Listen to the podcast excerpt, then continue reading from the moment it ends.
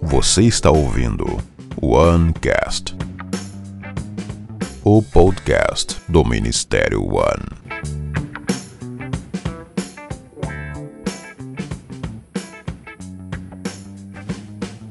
Seja muito bem-vindo aqui ao nosso OneCast. Hoje estou muito feliz porque a gente tem tempo especial. Hoje não sou só eu aqui conversando contigo, mas a gente está também com a minha esposa, Evan Liz Del Barco Negrão Pedroso Zub Dutra. São oito sobrenomes, você pode acreditar, é verdade realmente, porque é nome. Oito? Nomes. Nomes? É, não sobrenomes. Oito ao todo. É, oito ao todo, exatamente. Ah, você pode acreditar porque é nome de rainha, por isso que é grande mesmo, então não tem problema. Mas hoje ela está aqui com a gente para conversar um pouquinho. Há algum tempo, não muito tempo atrás, na verdade no ano passado ainda, ela fez um curso muito interessante do Hagai Internacional, que falava muito sobre evangelismo, e a gente queria conversar hoje sobre evangelismo e desmistificar um pouco às vezes porque tem muita gente que começa a achar que é algo que é muito distante, que é muito difícil, que é muito complicado. A gente queria começar entendendo e talvez como que a gente pode incorporar o evangelismo como um estilo de vida para a gente. Se você talvez era como eu, ao ouvir que o podcast vai ser sobre evangelismo, talvez você fale, ah, então acho que não é para mim. Você principalmente fica até o final, que é bem para você mesmo que eu quero conversar. Eu cresci em igreja, enfim, evangelismo e isso é uma coisa que sempre fez parte da minha vida, ouvir falar sobre isso e tudo. Mas eu sempre me senti aquela pessoa assim, ah, quando falavam sobre evangelismo, ah, esse não é meu dom. Ah, não é minha praia, não é o que eu tenho mais facilidade. Sempre olhei evangelismo com os olhos assim de que tem aquele grande evangelista, né? E eu tô em outras áreas, eu, atuo de outras maneiras, e aí você vai ver que durante esse tempo de conversa aí você também possa entender algumas coisas que Deus me mostrou. Tanto é que quando eu fui fazer esse curso que o Lucas comentou, foi no ano passado, e eu achei que eu estava indo para fazer um curso sobre liderança. E era um curso, na verdade, eu fiquei 21 dias lá fazendo esse curso, e quando eu cheguei que eles falaram que na verdade era uma capacitação para líderes, mas é o curso ele era todo voltado para o evangelismo. E eu pensei, meu Deus, o que eu estou fazendo aqui? Né? Então, se você é uma dessas pessoas que pensa também que é um dom específico, simplesmente, ou que é uma ordem que eu tenho que cumprir simplesmente, talvez você tenha esse sentimento também. Ah, eu sei que evangelismo é uma ordem e eu tenho que cumprir. Ponto. Mas eu queria te desafiar a abrir a sua mente para talvez olhar e entender através da Bíblia, através de algumas coisas que a gente vai compartilhar aqui, ter uma visão um pouco diferente do que de fato o evangelismo é e como que a gente pode viver isso.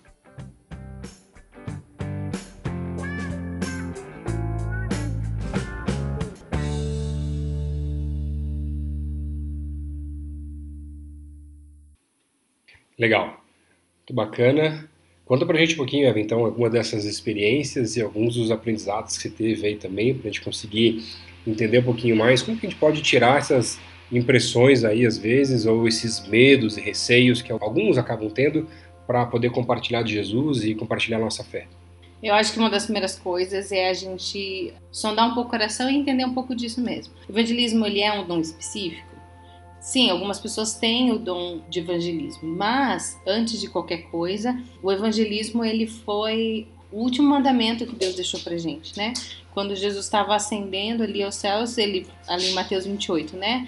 É, ele disse ali para os seus discípulos: Portanto, ide, fazei discípulos de todas as nações, batizando-os em nome do Pai, do Filho e do Espírito Santo, ensinando-os a guardar todas as coisas que eu vos tenho mandado. E eis que estou convosco todos os dias até a consumação dos séculos. E acho que todos nós já ouvimos esse versículo muitas vezes, né? E uma das coisas que, que mudou a minha visão foi justamente entender que o último recado que Jesus tinha para dar é, foi esse né? Imagine assim, que aquela é o teu último momento com as pessoas que você ama. As tuas últimas palavras, com certeza, elas são muito relevantes, né? E foi isso que Jesus fez. Eram os últimos momentos dele ali com os discípulos e ele deixou esse recado não só para os discípulos, mas para todos nós. Então, antes do que qualquer coisa, evangelismo ele é o desejo mais forte que Jesus tem para a gente como missão. Né? Claro que aqueles que têm o dom de evangelismo, eles vão ter mais facilidade, né? Isso, vão ter mais facilidade e é uma coisa que vai fazer parte da vida deles numa proporção maior. Mas a verdade é que esse mandamento é para todos nós. A outra coisa que mudou um pouco no meu coração é a maneira de encarar. Eu sabia que era uma ordem de Jesus. E isso até me pesava, assim, nossa, é algo que eu tenho que fazer, eu tenho que obedecer. Mas se a gente olha a importância disso e tenta olhar com os olhos de Jesus, é, a gente vê que é mais leve e é mais natural. É algo que o coração de Deus clama e a gente tem que pedir por esse clamor também. Né? Mas então acho que tem a ver um pouco com perspectiva, né? Como você olha para isso. E eu queria te trazer alguns dados que eu acho que a gente, por estar no Brasil, nós temos uma, um lugar muito privilegiado. E a gente às vezes acaba nem mensurando tanto o que o resto do mundo está vivendo, né? Na verdade, a gente olha aqui no Brasil e se a gente considerar, a gente fala, nossa, mas tem muita gente crente. Tem muito cristão, as pessoas conhecem, mas na verdade. Isso sem falar da liberdade religiosa que a gente tem também, sim, na verdade, né? Uhum. As duas coisas são, são dados que, se a gente pensa só no Brasil, a gente perde totalmente a perspectiva do todo. Mas no todo, pensando assim, cristãos no mundo inteiro, tá? E quando eu tô falando aqui em cristãos, é, a gente está considerando é, não só evangélicos, tá? Todos aqueles que professam a Jesus. Né? Professam né? a Jesus, então católicos, evangélicos, quando a gente fala em cristãos aqui, eu estou englobando tudo. Na verdade, a gente, essa população mundial é só de 33%. Então, se a gente tem 33%, os outros 67% são pessoas, almas perdidas, né? É muita gente. E essa questão também da liberdade religiosa. A gente, de fato, é muito privilegiado, mas 75% da população mundial vive em áreas de severa restrição religiosa, não é nem só uhum. um pouco difícil, né? severa restrição religiosa. Então, o nosso cenário, ele é uh, não só privilegiado, mas a nossa responsabilidade é enorme, porque a gente, de fato, está vivendo um tempo de muita abertura, tanto em relação a as pessoas conhecem com mais facilidade, a gente não está num contexto em que as pessoas nunca ouviram falar, né? Como também na nossa liberdade, que é hoje algo que a gente vive e nesse curso que eu estava, nós estávamos com pessoas, é, era um grupo ali de 66 mulheres e nós tínhamos 27 nações representadas. E eu nunca tinha estado num contexto assim com tantas nações diferentes e tudo. E de repente eu me vi nesse contexto e, e vi essa realidade tão forte. E uma coisa que ficou no meu coração é: a gente tem uma liberdade enorme hoje, mas a gente não pode achar que isso vai ser para sempre. Claro que o meu desejo é que sempre seja assim no Brasil, mas Talvez não seja, então vamos aproveitar esse tempo que a gente tem, que Deus tem nos dado, derramado essa liberdade toda. Né? Até porque tem tantos países aí, tantos lugares onde é não só proibido o evangelho, mas é perseguição e tudo mais. E esses lugares vivem numa pobreza espiritual muito grande. Mas pobreza espiritual também é quando a gente é muito egoísta, e esse é o lado também com relação ao evangelismo, que a gente está tão confortável porque ah, a gente já é crente, já está salvo, está tudo certo, tem uma vida um pouco mais tranquila, mas é tão egoísta que acaba não compartilhando aquilo que Deus tem feito na nossa vida com outras pessoas também, para que elas também possam ter esse privilégio que é poder é, conhecer Jesus e caminhar com Ele todos os dias. Uhum. E uma coisa que foi legal também, que foi mudando na minha mente em relação ao evangelismo, quando eu pensava em evangelismo, eu pensava o quê? Aquela coisa bem. Não sei nem a palavra, não é bem tradicional, mas aquela coisa assim de impacto de rua, aqueles movimentos que a gente, como crentes a gente faz às vezes, né? Uhum. Ah, vamos sair falar de Jesus hoje, né? No carnaval. Vamos... Seja um pós-culto, alguma coisa assim. É, coisa que não tem nada de errado. Não. São bons, são bons momentos também e já acabam gerando experiência para todos nós. Mas esse formato específico era quando alguém me falava de evangelismo, era isso que vinha na minha cabeça. Esse formato bem específico, assim, dessa abordagem de grupo, ou mesmo de um a um, aquela coisa assim, ah, plano da salvação. Você tem que passar para a pessoa por esses pontos e no final fazer o convite se ela quer aceitar Jesus e tal. E depois que você faz ou participa disso, o teu dever está cumprido, é quase batendo check, ponto lá. Cheque, ah, esse mês aí cumpri a tarefa. E para dependendo do seu perfil, é, talvez isso seja uma coisa muito difícil, né? Eu sou uma pessoa, por exemplo, mais introspectiva, né? Então, quando alguém falava assim, nossa, a gente vai fazer uma ação de evangelismo, eu falava, ai meu pai, vou pegar uma dupla bem extrovertida para eu ter que falar o mínimo possível, porque para mim é super difícil esse tipo de impacto, não é nada natural para mim. E aí, até nesse tempo todo aí do curso, foi uma das coisas que, que foi legal da gente conversar sobre essa questão cultural e como para cada país era. E aqui no Brasil, a maioria das pessoas já ouviu falar de alguma maneira do evangelho, né? E até eu, teve um dia que eu estava falando com Deus sobre isso, nesse contexto, vendo ali tantas realidades difíceis, eu falava, Deus, mas olha, aqui no Brasil não tem desculpa. Qualquer lugar que você vai, tem um programa, tem uma revista, tem uma igreja, tem alguém que está falando, né? Assim, as pessoas, elas escutaram falar.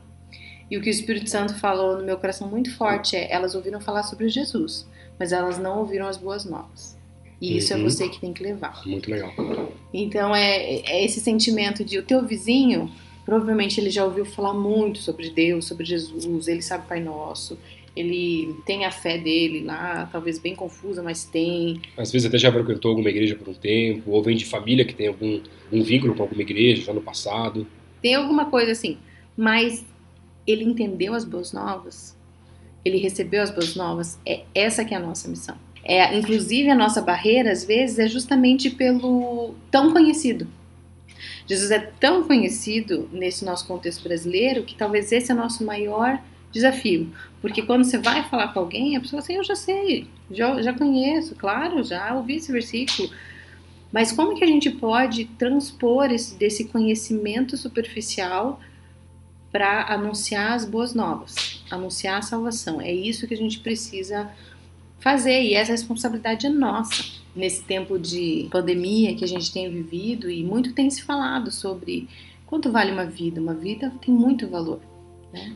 E se a gente consegue, como ser humano, mesmo cheio de tanto pecado e tanta coisa, a gente vê cada pessoa como tem o valor a vida dela, muito mais a alma dela, né? A gente está preocupado para que as pessoas não morram fisicamente. Se a gente tiver a mesma preocupação, ainda mais pensar na morte espiritual, a gente acho que vai encarar de maneira diferente quando a gente fala de evangelismo. Ah, isso é muito mais forte, né? Eu sempre olhava assim para o evangelismo como é uma coisa que eu tenho que fazer, como se inclusive assim, puxa, eu vou incomodar a pessoa porque é uma responsabilidade, uma obrigação, mas eu vou incomodar, vou, né? De certa maneira até era um pouco esse sentimento.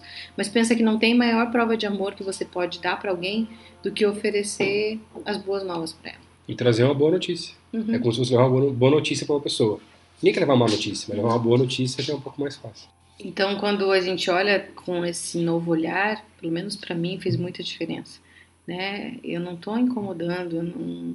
claro que às vezes você vai ter que vencer algumas barreiras, mas é uma prova de amor que você está dando pelaquela pessoa, você compartilhar da melhor coisa que ela que ela poderia conhecer e ouvir. E de fato, eu creio que na nossa realidade, pelo menos na maior parte do Brasil, a abordagem ela é muito mais nesse sentido, que acho que até o Lucas vai falar um pouco também depois de algumas coisas práticas, né? Como que eu posso evangelizar de maneira prática?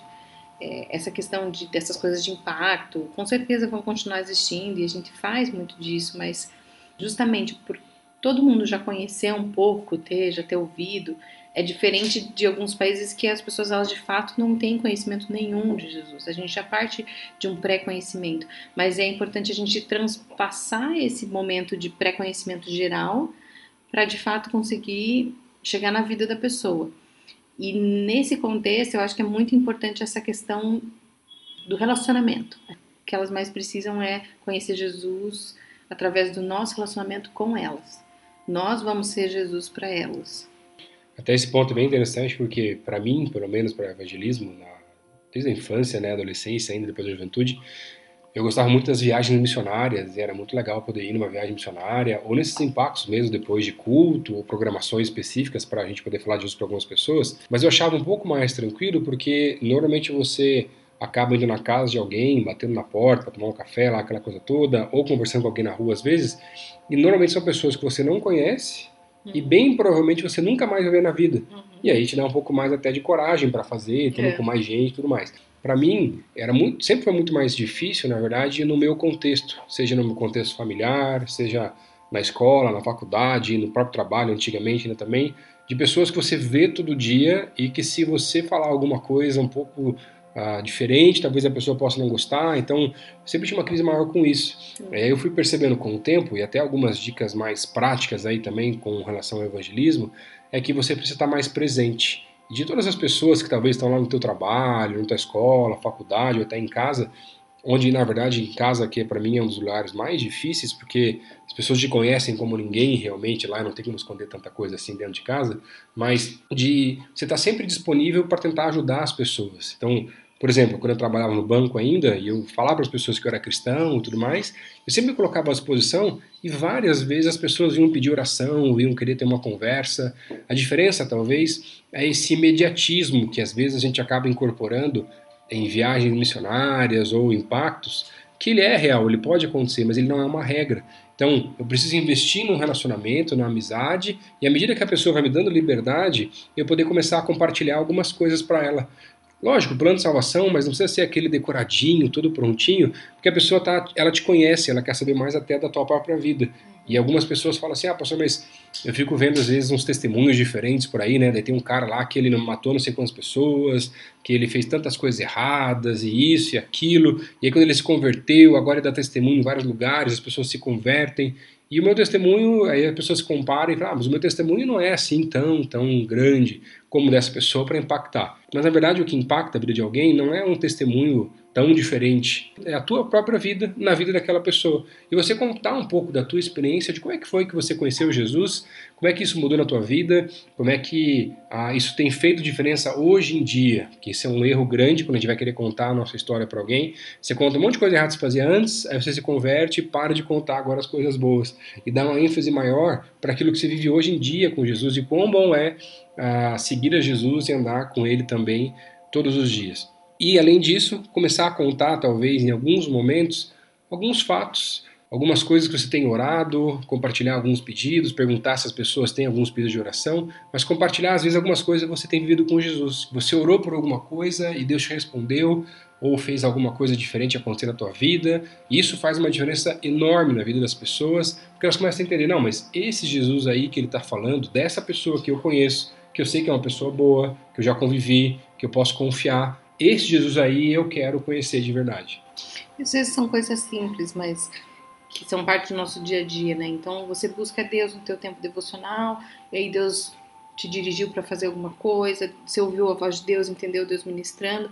Esse tipo de coisa que pra gente às vezes é uma coisa do nosso dia a dia com Deus, mas para alguém ouvir assim, de maneira natural, você falando: "Ah, então eu tava lendo a Bíblia e Deus ministrou, Deus falou para mim, né? Senti que Deus estava me dirigindo para isso, eu tomei uma decisão porque Deus me mostrou assim, isso impacta muito, né? Isso é um testemunho verdadeiro. Então, é a gente se aproximar das pessoas sem talvez aquele evangeliquez pronto, né? É a gente amar as pessoas, a gente tentar ser, como a gente fala muito ali, né? Escuta muito o pastor Pascoal falando, né? Ser gente boa e não forçadamente. Seja um bom vizinho, seja um bom patrão, ou seja um bom empregado, que é muito o que a Bíblia nos ensina mesmo, né? Nas esferas da, da sociedade onde cada um de, de, de, nós está, fazer a diferença. Que assim, quando as pessoas descobrirem que você é cristão, assim, nossa, faz sentido. Não aquele sentimento, nossa, mas ele é crente ainda nossa, por cima. Não acredito, só acho que não tem nada pior do que um tipo de testemunho assim, né? Uhum. Então, você ser um excelente profissional, isso é um, um, ótimo testemunho. E aí, quando você tiver a oportunidade, você vai compartilhar, mas a gente ser intencional nisso também é importante, né? Você que tem que ser a pessoa que vai transicionar de uma conversa informal para uma conversa espiritual. Conversa espiritual. Uhum. Obviamente, quem não tem ali o relacionamento com Deus, dificilmente vai partir da pessoa. Então, seja você e peça estratégias para Deus, para que você seja a pessoa que vai transicionar de uma conversa do dia a dia para um, um assunto espiritual que vai te dar uma abertura. E talvez não vai ser na primeira conversa que você vai ter com o vizinho que você vai conseguir fazer um convite ali, ele tomar uma decisão. E tudo bem, Uhum. Contanto que você invista naquilo, que aquilo seja um objetivo. Também, se você não tiver um objetivo em relação a isso, você nunca vai, vai sair do lugar. Então, tenha objetivos em relação a isso. E uma das coisas bem importantes também é você sempre orar por essas pessoas. Sim. Faz uma lista dessas pessoas, pessoas que você quer que são do teu convívio, que possam um dia a, conhecer Jesus de verdade e caminhar com Ele. Eu tenho amigos meus de faculdade, pessoas muito próximas assim até ainda, que eu tenho, eu oro não vou dizer todos os dias, que um dia às vezes passa, mas muitas vezes eu oro por essas pessoas e tento manter o relacionamento para tentar uh, ser alguém que as pessoas falam, não, mas o Lucas eu sei que eu posso confiar e as medidas que eu vou tendo, as oportunidades nesse relacionamento, eu posso ir falando de Jesus e colocando aí algumas gotas, algumas gotas daquilo que Deus tem feito na minha vida para que as pessoas também possam começar a entender um pouco mais. E tem alguns desses vai demorar mais, muito mais tempo ainda, outros vai ser mais rápido. E por mais que eu possa ser intencional e convidar as pessoas para vir na minha casa, investir no relacionamento, se aproximar e manter essa amizade, eu preciso entender que nós estamos também na batalha espiritual e Deus está visitando essas pessoas e à medida que a gente vai orando, a gente pode também ir entendendo algumas coisas novas do Senhor e como, ter, como conversar, como falar com cada uma dessas pessoas também. Uhum. E teve um número que marcou muito esse meu tempo lá. E é um número que eu gostaria que você carregasse na sua mente. Agora, em tempos de pandemia, a gente olha muito, né? Cada dia o número de mortes e tudo. O número é 41 mil, todos os dias. 41 mil pessoas morrem sem ter ouvido falar do Evangelho. Nossa. Todos os dias. Então, esse número, ele tem que constranger o nosso coração. Não é possível que a gente olhe para esse número e ache que a gente já fez o suficiente ou que não é parte da nossa missão. Muita gente pergunta: ah, eu quero descobrir o propósito da minha vida, qual é a minha missão? Com certeza, essa é a tua missão também: é proclamar o Evangelho para as pessoas. E anunciar as boas novas do Senhor. É. Amém. Deus te abençoe muito. Espero que possa ter te ajudado um pouco mais a entender e desmistificar o evangelismo e também, nesse final, constranger um pouco o nosso coração e lembrar que as pessoas próximas a nós também precisam ouvir falar do Evangelho e a gente possa entender e ter a certeza, a convicção dessa missão que Deus deu para cada um de nós. Tá bom? Deus te abençoe muito. Tchau, gente.